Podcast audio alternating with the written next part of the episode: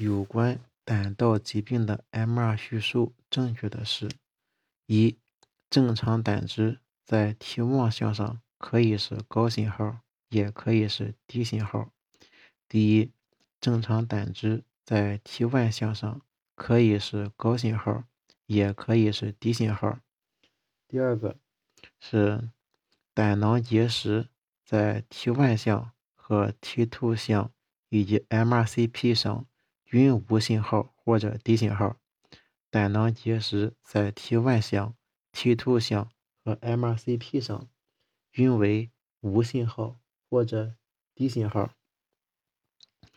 第三，正常胆汁在 T 凸向和 MRCP 上均呈高信号，正常胆汁在 T 凸向和 MRCP 上均呈高信号。第第四是 MRCP 可以显示肝内胆管及未扩张的胰管，是梗阻性黄疸的首选影像学检查方法。MRCP 可以显示肝内胆管和未扩张的胰管，是梗阻性黄疸首选影像学检查方法。嗯，对于。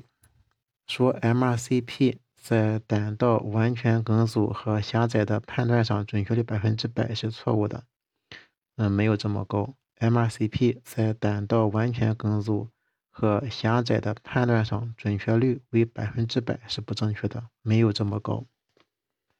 正常胆道的 MR 表现：第一，胆囊内信号多均匀，T1 低信号，T2 高信号。第一条呢是胆囊信号多均匀，T1 低信号，T2 高信号，这是胆汁的正常表现。T1 低信号，T2 高信号。第二，部分胆囊内 T1 的信号不均匀，部分胆囊内 T1 信号不均匀，腹侧是低信号，背侧是高信号。腹侧的低信号代表新鲜的胆汁。背侧高信号代表浓缩胆汁，用胆汁新分泌的是 T1 低信号，经过浓缩以后可以是高信号。MRCP 上第三点，MRCP 上多数胆囊能够重新清晰显示正常胆囊内含有胆汁，表现为均匀的高信号，边缘光滑，有胆汁在 T 凸向和 MRCP 上呈高信号。MRCP 对正常肝内外胆管显示率高达百分之九十到一百。MRCP 正常肝内外胆管显示率高达百分之九十到百分之百，但不一定是百分之百。所以说，它不显示的时候，不一定是有梗阻或狭窄。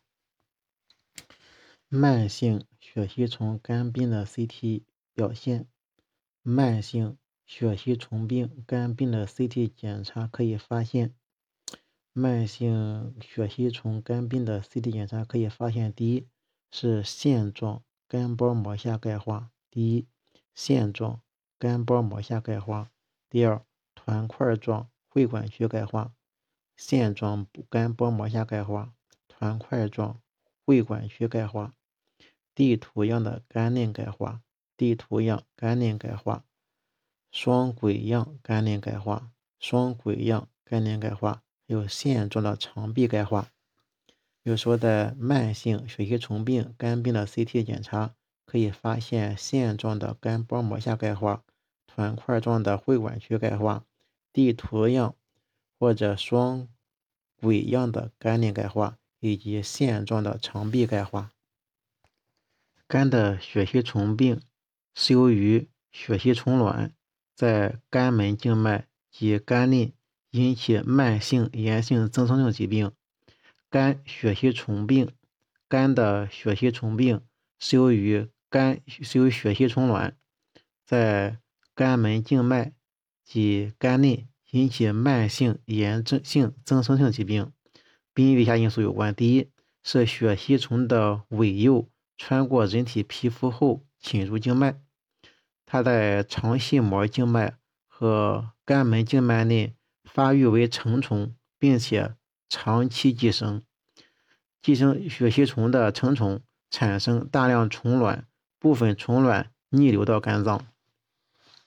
在病理上，虫卵沿着肝门静脉循环，进入肝脏的门静脉小分支，沉着在会管区。虫卵结节形成和纤维组织增生，导致肝硬化。第二呢是肝门静脉的分支血管壁增厚、钙化，并且有血栓形成。第四呢，肝的包膜也出现明显的纤维化。嗯，肝血吸虫病的临床表现，第一条是急性感染期，症状主要是发热、咳嗽、肝脾大、腹痛、腹泻和乏力。在慢性晚期病例，可以出现肝硬化等肝功能损害的表现。临床表现是腹水、脾大、肝门静脉高压，粪便可以检出虫卵及或者孵化出伪幼。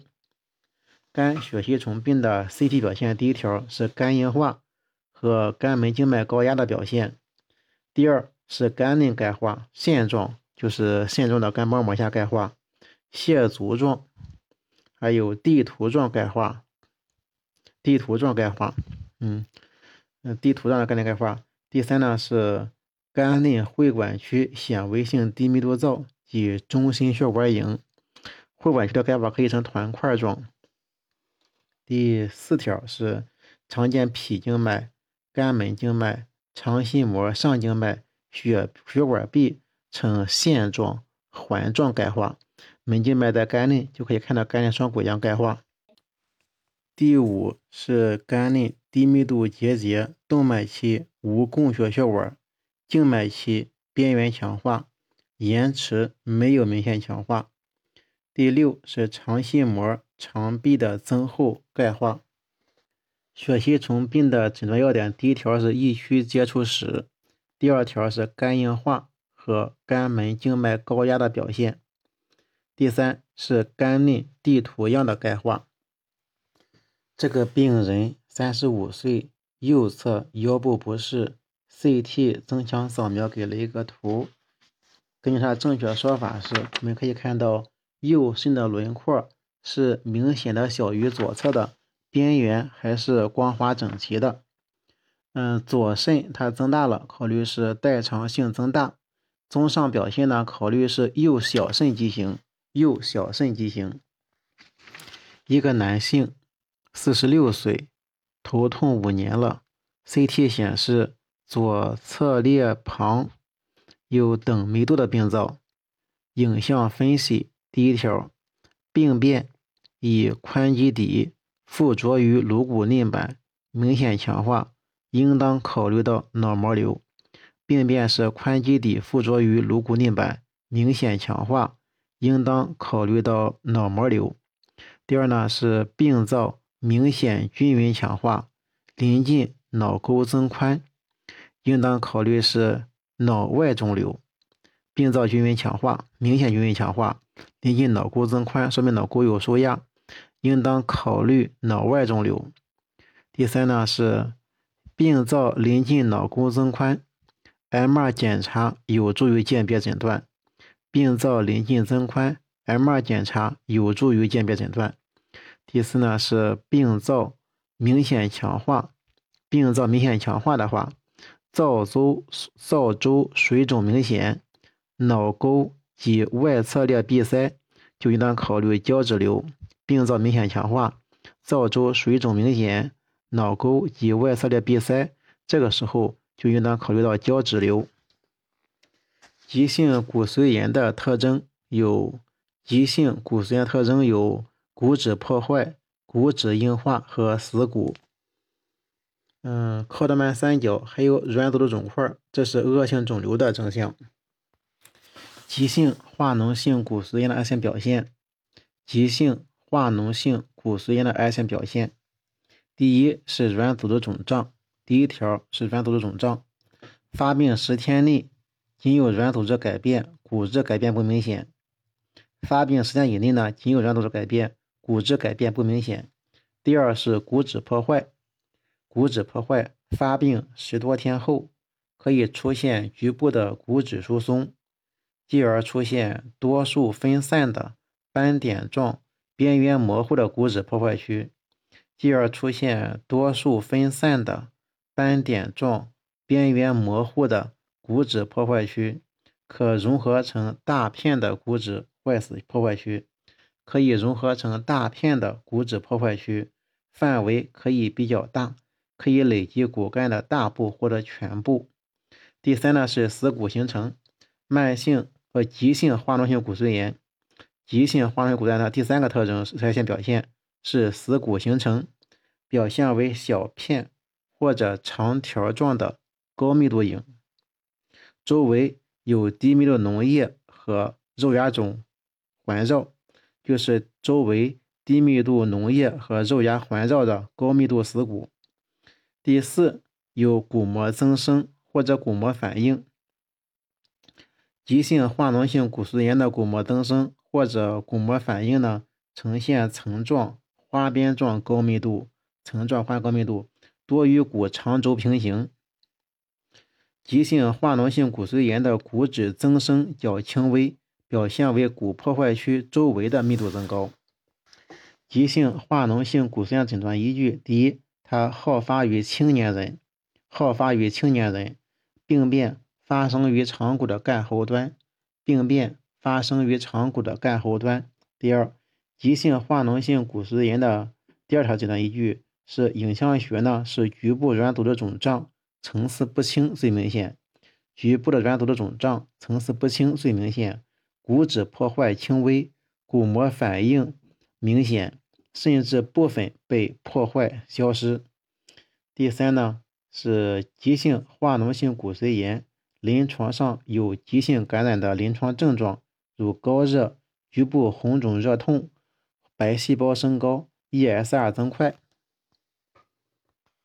眼距增宽，常见于骨性失面、嗯鼻肿瘤和生长期的脑积水。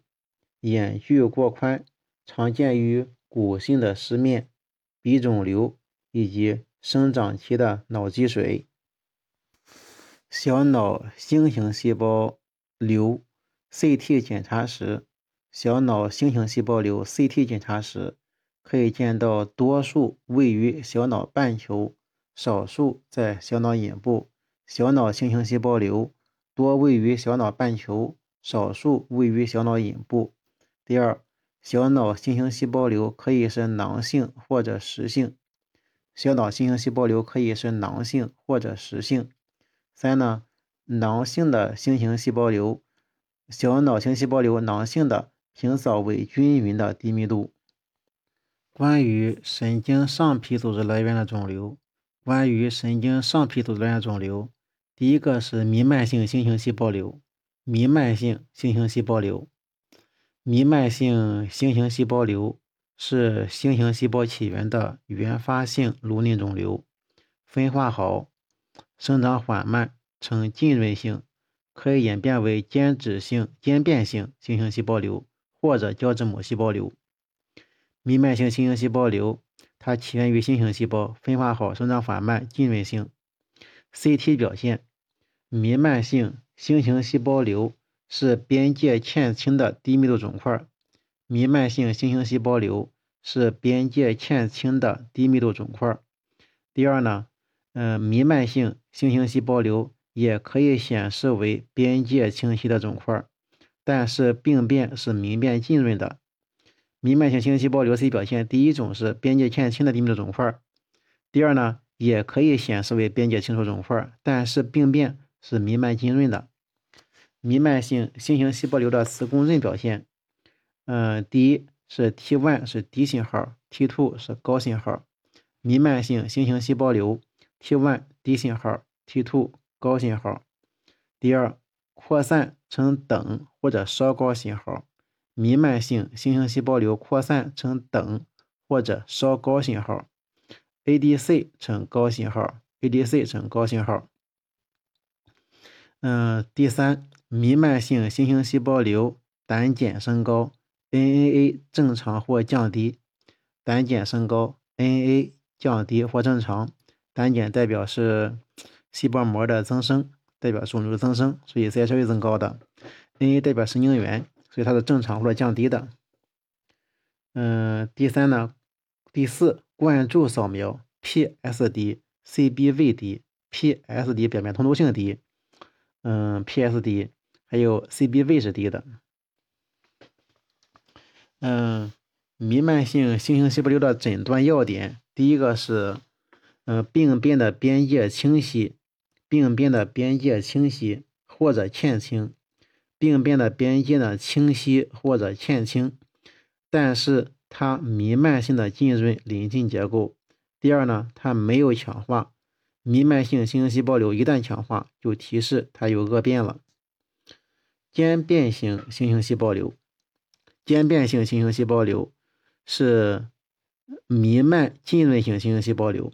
弥漫浸润性星形细胞瘤，它伴有局部或弥漫性细胞异形以显著的增生潜能。CT 上。CT 上间变性新型细胞瘤，CT 上第一条，间变性新型细胞瘤是边界不清的低密度肿块，边界不清的低密度肿块，出血钙化少见。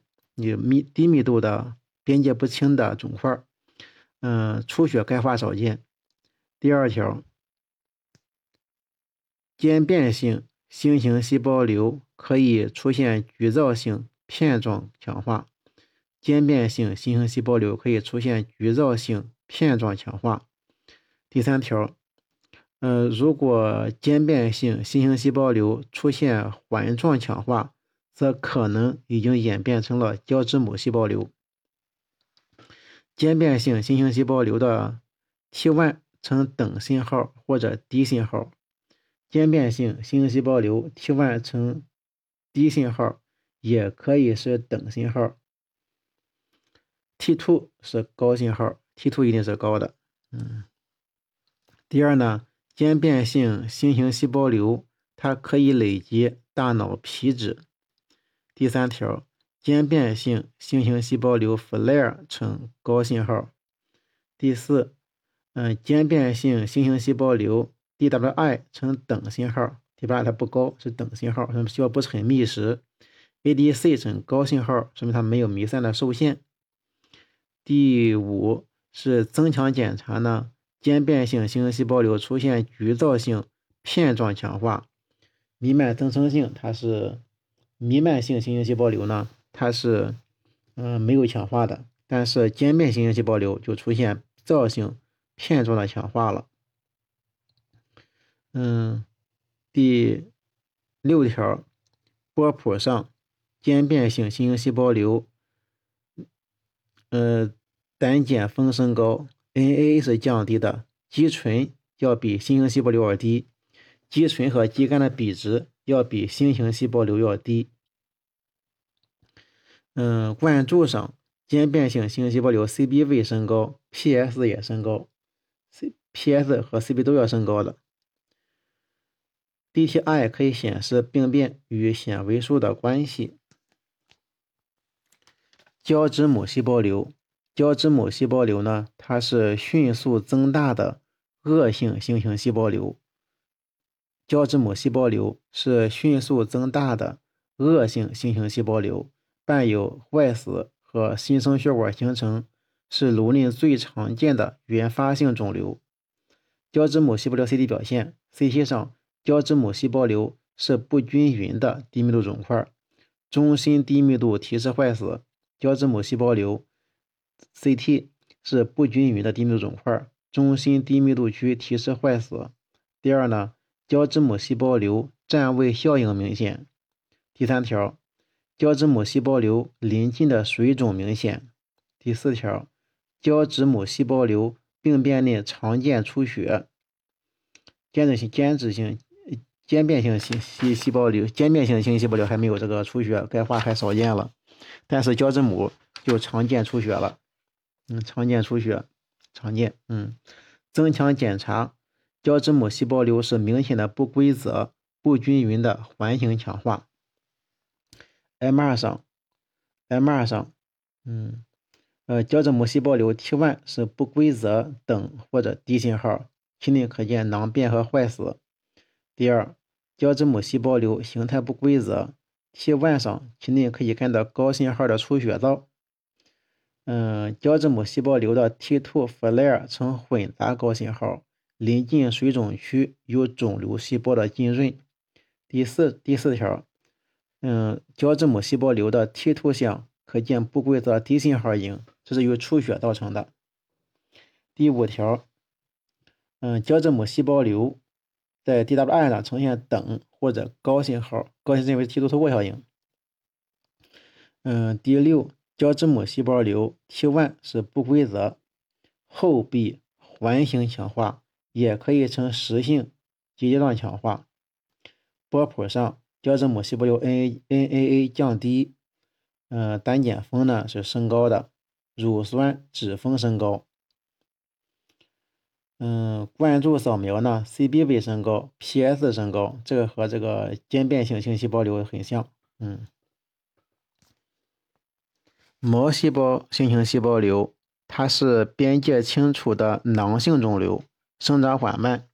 显微镜下可见典型的嗜酸性粒细胞及罗森塔尔显微。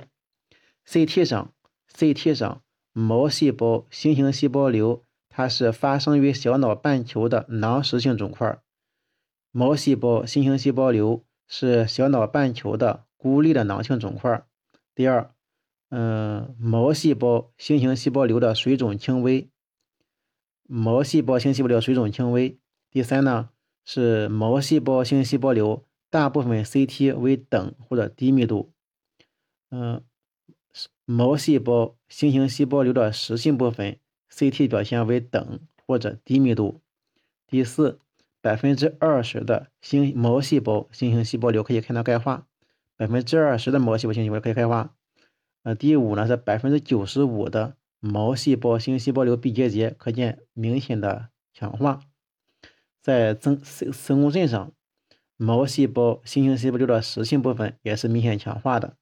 嗯，毛细胞新细胞瘤的 T1、T2 项实性部分是等信号，毛细胞瘤 T1、T2 等信号。嗯，囊性部分呢是 T1 低，T2 高信号，DWI 是低，ADC 是高。flare 序列呈低信号，嗯，毛细胞新型细胞瘤的实性部分明显强化，囊壁是偶尔强化。波谱上胆碱升高，NAA 降低，乳酸升高。MRS 提示它是一个恶性病变，但是它并不能够反映肿肿瘤的组织学行为。关于毛细胞新型细胞瘤的诊断要点，第一是囊性小脑半球肿块伴有强化结节，这是百分之六十的囊性小脑半球肿块，嗯，伴有呢闭强化的闭结节。第二呢是视神经视束增粗强化，视神经视素是增长强化的，占百分之二十五到三十。第三，百分之十五的。神经纤维瘤病一型发生视神经毛细胞新型细胞瘤，三分之一的这个 PA 是什么？三分之一的 PA，三分之一的 PA 是合并神神经纤维瘤病一型的。嗯，PA 就是毛细胞新型细胞瘤的意思，就是百分之十五的神经纤维瘤病一型，它有视神经的。毛细胞新型细胞瘤，三分之一的毛细胞新型细胞瘤，它合并神经纤维瘤病一型。关于多形性的多形性黄色新型细胞瘤，多形性黄色新型细胞瘤，嗯，是年轻人目上良性的新型细胞瘤，预后相对较好，好发于儿童和青年人。常位于大脑半球表面，累积脑膜。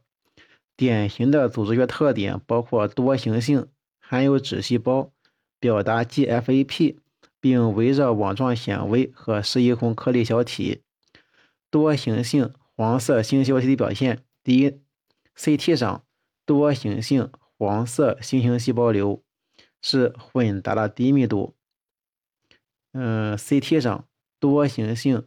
黄色新型细胞瘤没有水肿，有的话也很轻。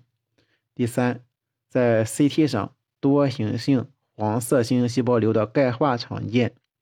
第四呢是 CT 上多形性黄色新型细胞瘤强化明显，不均匀强化。多形性黄色新型细胞的临床表现是癫痫、头痛、局部神经症状，儿童青少年多见，三分之二呢是小于十八岁的，边界清楚，生长缓慢。它诊断要点是：第一个是年轻人，有癫痫，有颞叶皮质肿块，脑膜强化，脑膜有强化。第二呢是与视视神经节胶质瘤类似。与神经节细胞胶质瘤类似，与神经节细胞胶质瘤类似。关于少突胶质细胞瘤，少突胶质细胞瘤是边界清楚的、缓慢生长的皮脂下浸润性肿块。CT 表现：第一，CT 上少突胶质细胞是大脑皮质的混杂密度肿块，它的密度混杂。第二。百分之七十到九十的少突胶质细胞瘤可以看到结节状、簇状钙化。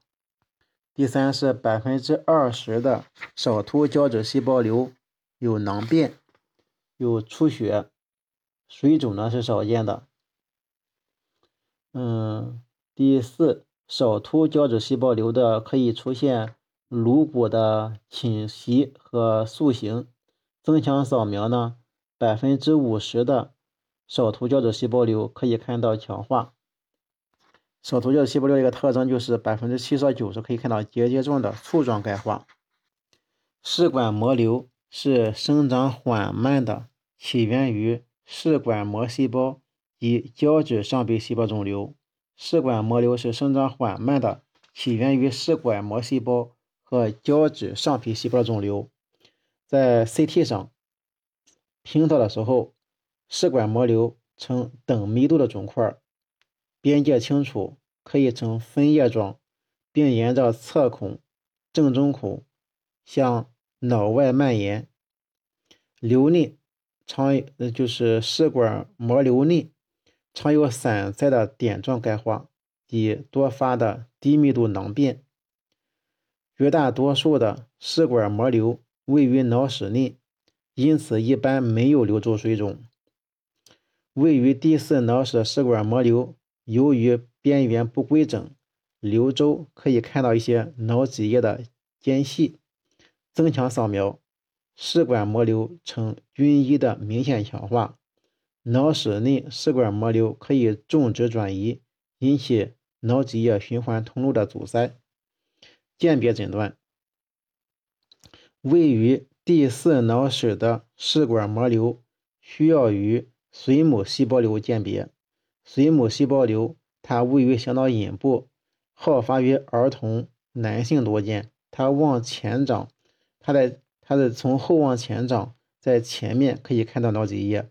而视管膜瘤位于第三脑室底，它往后长，可以看到后方有液体。嗯。星形细胞瘤很少位于脑室，并且呢很少有钙化，肿瘤呢常呈环状的钙化。脑膜瘤是脑外的肿瘤，位于脑室内的异位脑膜瘤平扫呈等或者略高密度，其内可以看到点状或者星状的钙化，呈明显强化。视管膜瘤。它多发生于第四脑室，少数肿瘤可以发生在脑实质内。后者，它就是发生在脑实质内的视管膜瘤，它起源于视管膜的静止细胞，主要发生在小儿还有青少年，发病高峰在六到十五岁。试管膜瘤临床表现，试管膜瘤的表现，第一个是颅内压增高、头痛、恶心、呕吐。头痛、恶心、呕吐是颅压高的常见症状。第二个呢是试管膜瘤患者步态不稳、半身瘫、颈部疼痛。试管膜瘤有两个发病高峰，一到五岁，还有三十岁。脉络丛乳头状瘤 （CPP）。脉络丛乳头状瘤是起源于脉络丛上皮细胞的脑室内乳头状肿块影。CT 上，脉络丛乳头状瘤是脑室内菜花状等密度肿块。第二，百分之二十五的脉络丛乳头状瘤可以看到钙化，四分之一都有钙化。第三，脉络丛乳头状瘤呢表现是脑积水。第四，脉络丛乳头状瘤，嗯，增强扫描明显强化，明显的均匀强化。第五，在 CT 上，脉络丛乳头状瘤不均匀强化，侵犯临近脑实质呢，提示恶性变。嗯，第六呢是脉络丛乳头状瘤在 CTA 上。显示脉络膜动脉供应病变，脉络膜动脉供应病变。它临床表现，第一是脉络丛乳状瘤的是颅骨巨大；第二，脉络丛乳头状瘤是恶心、头痛、步态不稳的脑积水的症状；第三呢是脉络丛乳头状瘤在两岁以内就出现颅内压增高的症状和体征，但是脉络丛乳头状瘤它生长缓慢。所以，关于小脑新型细胞瘤的 CT 检查，它的小脑新型细胞瘤呢，它多位于小脑半球，少数发生在小脑的隐部。肿瘤可以是囊性或者实性。囊性瘤平扫为均匀的低密度。在超声上，不同的介质有不同的声速，脂肪。在一千四百七十六米每秒，血液在一千五百七十米每秒，肝是一千五百七十米每秒，肌肉是一千五百六十八米每秒，而空气是三百三十二米每秒。这是个男性，三十一岁，体检时发现右肾上腺区的病灶，MR 扫描呢，在右侧肾上腺区。可以看到一个类圆形的病灶，与周围组织分界清楚。在 T1 是等信号，在 T2 是稍高信号，考虑为右侧肾上腺的腺瘤，没有考虑是个细胞瘤，因为是查体发现，没有发现这种高血压的改变，也不考虑是髓样脂肪瘤。因为在 T1 上它是等信号，不高，不含脂质成分。心脏短轴面主要用于心室功能的评估，计算射血分数。心脏的短轴面主要用于心室功能的评估以及计算射血分数。它还有一个功能就是观察右心室流出道的最佳层面。心脏的短轴面，心脏的短轴面。还是观察右心室流出道的最佳层面。在椎管狭窄时，CT 可以出现椎体边缘骨质增生、椎间盘的膨出或者突出、脊柱的脊椎的滑脱，嗯，椎间关节增生、后纵韧带及黄韧带的肥厚钙化。右侧肺部发育的一些表现，右侧肺部发育的一些表现，第一是胸廓不对称，患侧胸廓塌陷，胸廓不对称，患侧胸廓塌陷，患侧胸部密度增高，间侧肺代偿性的肺气肿，间侧的膈肌低平，因为肺气肿嘛，膈肌低平，肺动脉造影及支气管造影。显示患侧肺动脉主干支气管缺如或者发育不良，肺部发育或发育不全。嗯，他的是这个病是胚胎早期肺芽发育缺陷所致。两侧肺不发育者呢不能存活。一侧肺发生异常，一般呢分为三型。第一是肺不发育，患侧的支气管肺。和血液供应完全缺如，已不发育。支气管、肺、血管完全缺乳；第二是肺发育不良，患侧仅有一小段支气管盲管，没有肺组织和血液供应；第三是肺发育不全，患侧主支气管细小，肺组织发育不完全，为原始结缔组织结构，或有支气管囊肿。它分三种程三型三种程度，一个是不发育，一个是发育不良和发育不全。不发育、发育不良和发育不全。哎，影像学表现，平片和 CT 表现为全部或者部分肺的密度增高，纵隔向患侧移位，患侧支气管分支细小，数量减少，末端有囊状扩张，它是不对称的。患侧的胸壁、胸胸廓是塌陷的。需要与脑脓肿鉴别诊断的是，需要与脑脓肿进行鉴别诊断的有星形细胞瘤、星形细胞瘤、脑转移瘤、脑转移瘤、颅内血肿的吸收期、颅内血肿吸收期也需要和脑肿鉴别。然后呢，第四是脑手术后的残腔，脑手术后残腔。也需要和脑中脑中鉴别。另一个需要注意的是，放射性脑坏死也需要和脑中鉴别。放射性脑坏死也是需要和脑脓肿进行鉴别的。脑脓肿的鉴别诊断呢，第一个是脑转移瘤，需要和脑脓肿鉴别；第二个是炎性的脱髓鞘病变，包括多发硬化、急性播散性脑脊髓炎、脱髓鞘甲瘤等，就炎性脱髓鞘病变。包括多发硬化、急性播散性脑脊髓炎，还有脱髓鞘甲瘤等。第三是其他血型播散性疾病，例如这个脑囊虫病。第四呢是脑内血肿，脑内血肿。当然了，放射性脑坏死，还有脑血肿的吸收期，还有这个嗯脑手术的残腔也是需要和脑鉴别的。脑内血肿亚急性期的血肿。可以呈现与脑脓肿相似的环状强化，也可以呈 DWL 信高信号，ADC 呢信号呃 ADC 值低。关于视神经脑膜瘤的 CT 征象，视神经脑膜瘤呢钙化多见，视神经脑膜瘤呢增强呈路轨征，视神经脑膜瘤可以出现视神经管的扩大。视神经脑膜瘤可以出现视神经的增厚。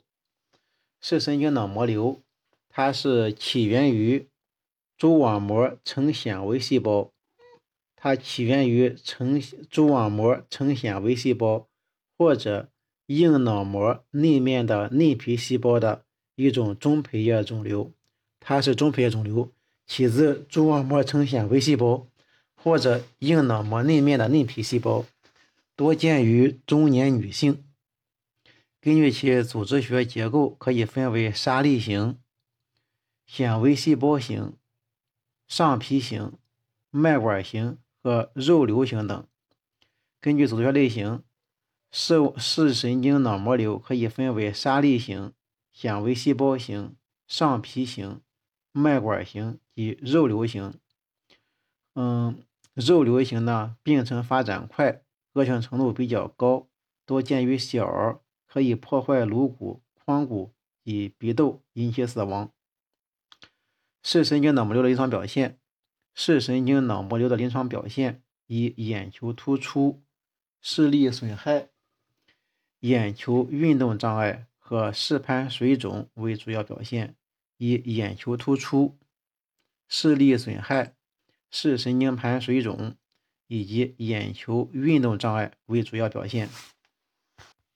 在 CT 上，CT 上视神经脑膜瘤大部分表现为视神经管状增粗、视神经管状增粗扭曲，可以累及视神经眶内的全程，可以累及视神经眶内全程。部分病例表现为梭形或圆锥形肿块，部分病例。表现为梭形或者圆锥状的肿块，肿块的边缘光滑，境界清楚。如果出现边缘不规则，常是肿瘤扩散至神经鞘膜外的依据。如果边缘不规则了，就是肿瘤扩散到了神经鞘膜外，肿块的密度比较高，多在四十到一百一十胡氏单位，有时可以看到斑点状或者环状的钙化影。所以说，视神经鞘脑膜瘤钙化多见。CT 增强扫描，肿块呈均匀的、一致的强化。典型病例可见轨道征，典型病例增强可见轨道征，即位于病变中央的视神经不强化，呈低密度影，而视神经两侧的脑膜瘤肿块强化，形成轨道样改变。但是这个征象并不是视神经脑膜瘤的特有征象，隐性甲瘤中也可以看到轨道征，而且轨道征也可以见于视神经炎。嗯，无论这个是炎性甲瘤、视神经炎，还有脑膜瘤，T1 和 T2 均呈等信号，需要结合病史进行鉴别诊断。如炎性甲瘤呢，它常有疼痛史，炎甲瘤有疼痛史；视神经炎呢，都有突发的视力下降。视神经胶质瘤、视神经受累的时候。嗯，T1 呢呈低信号，T2 呈高信号，强化的时候就没有轨道征了。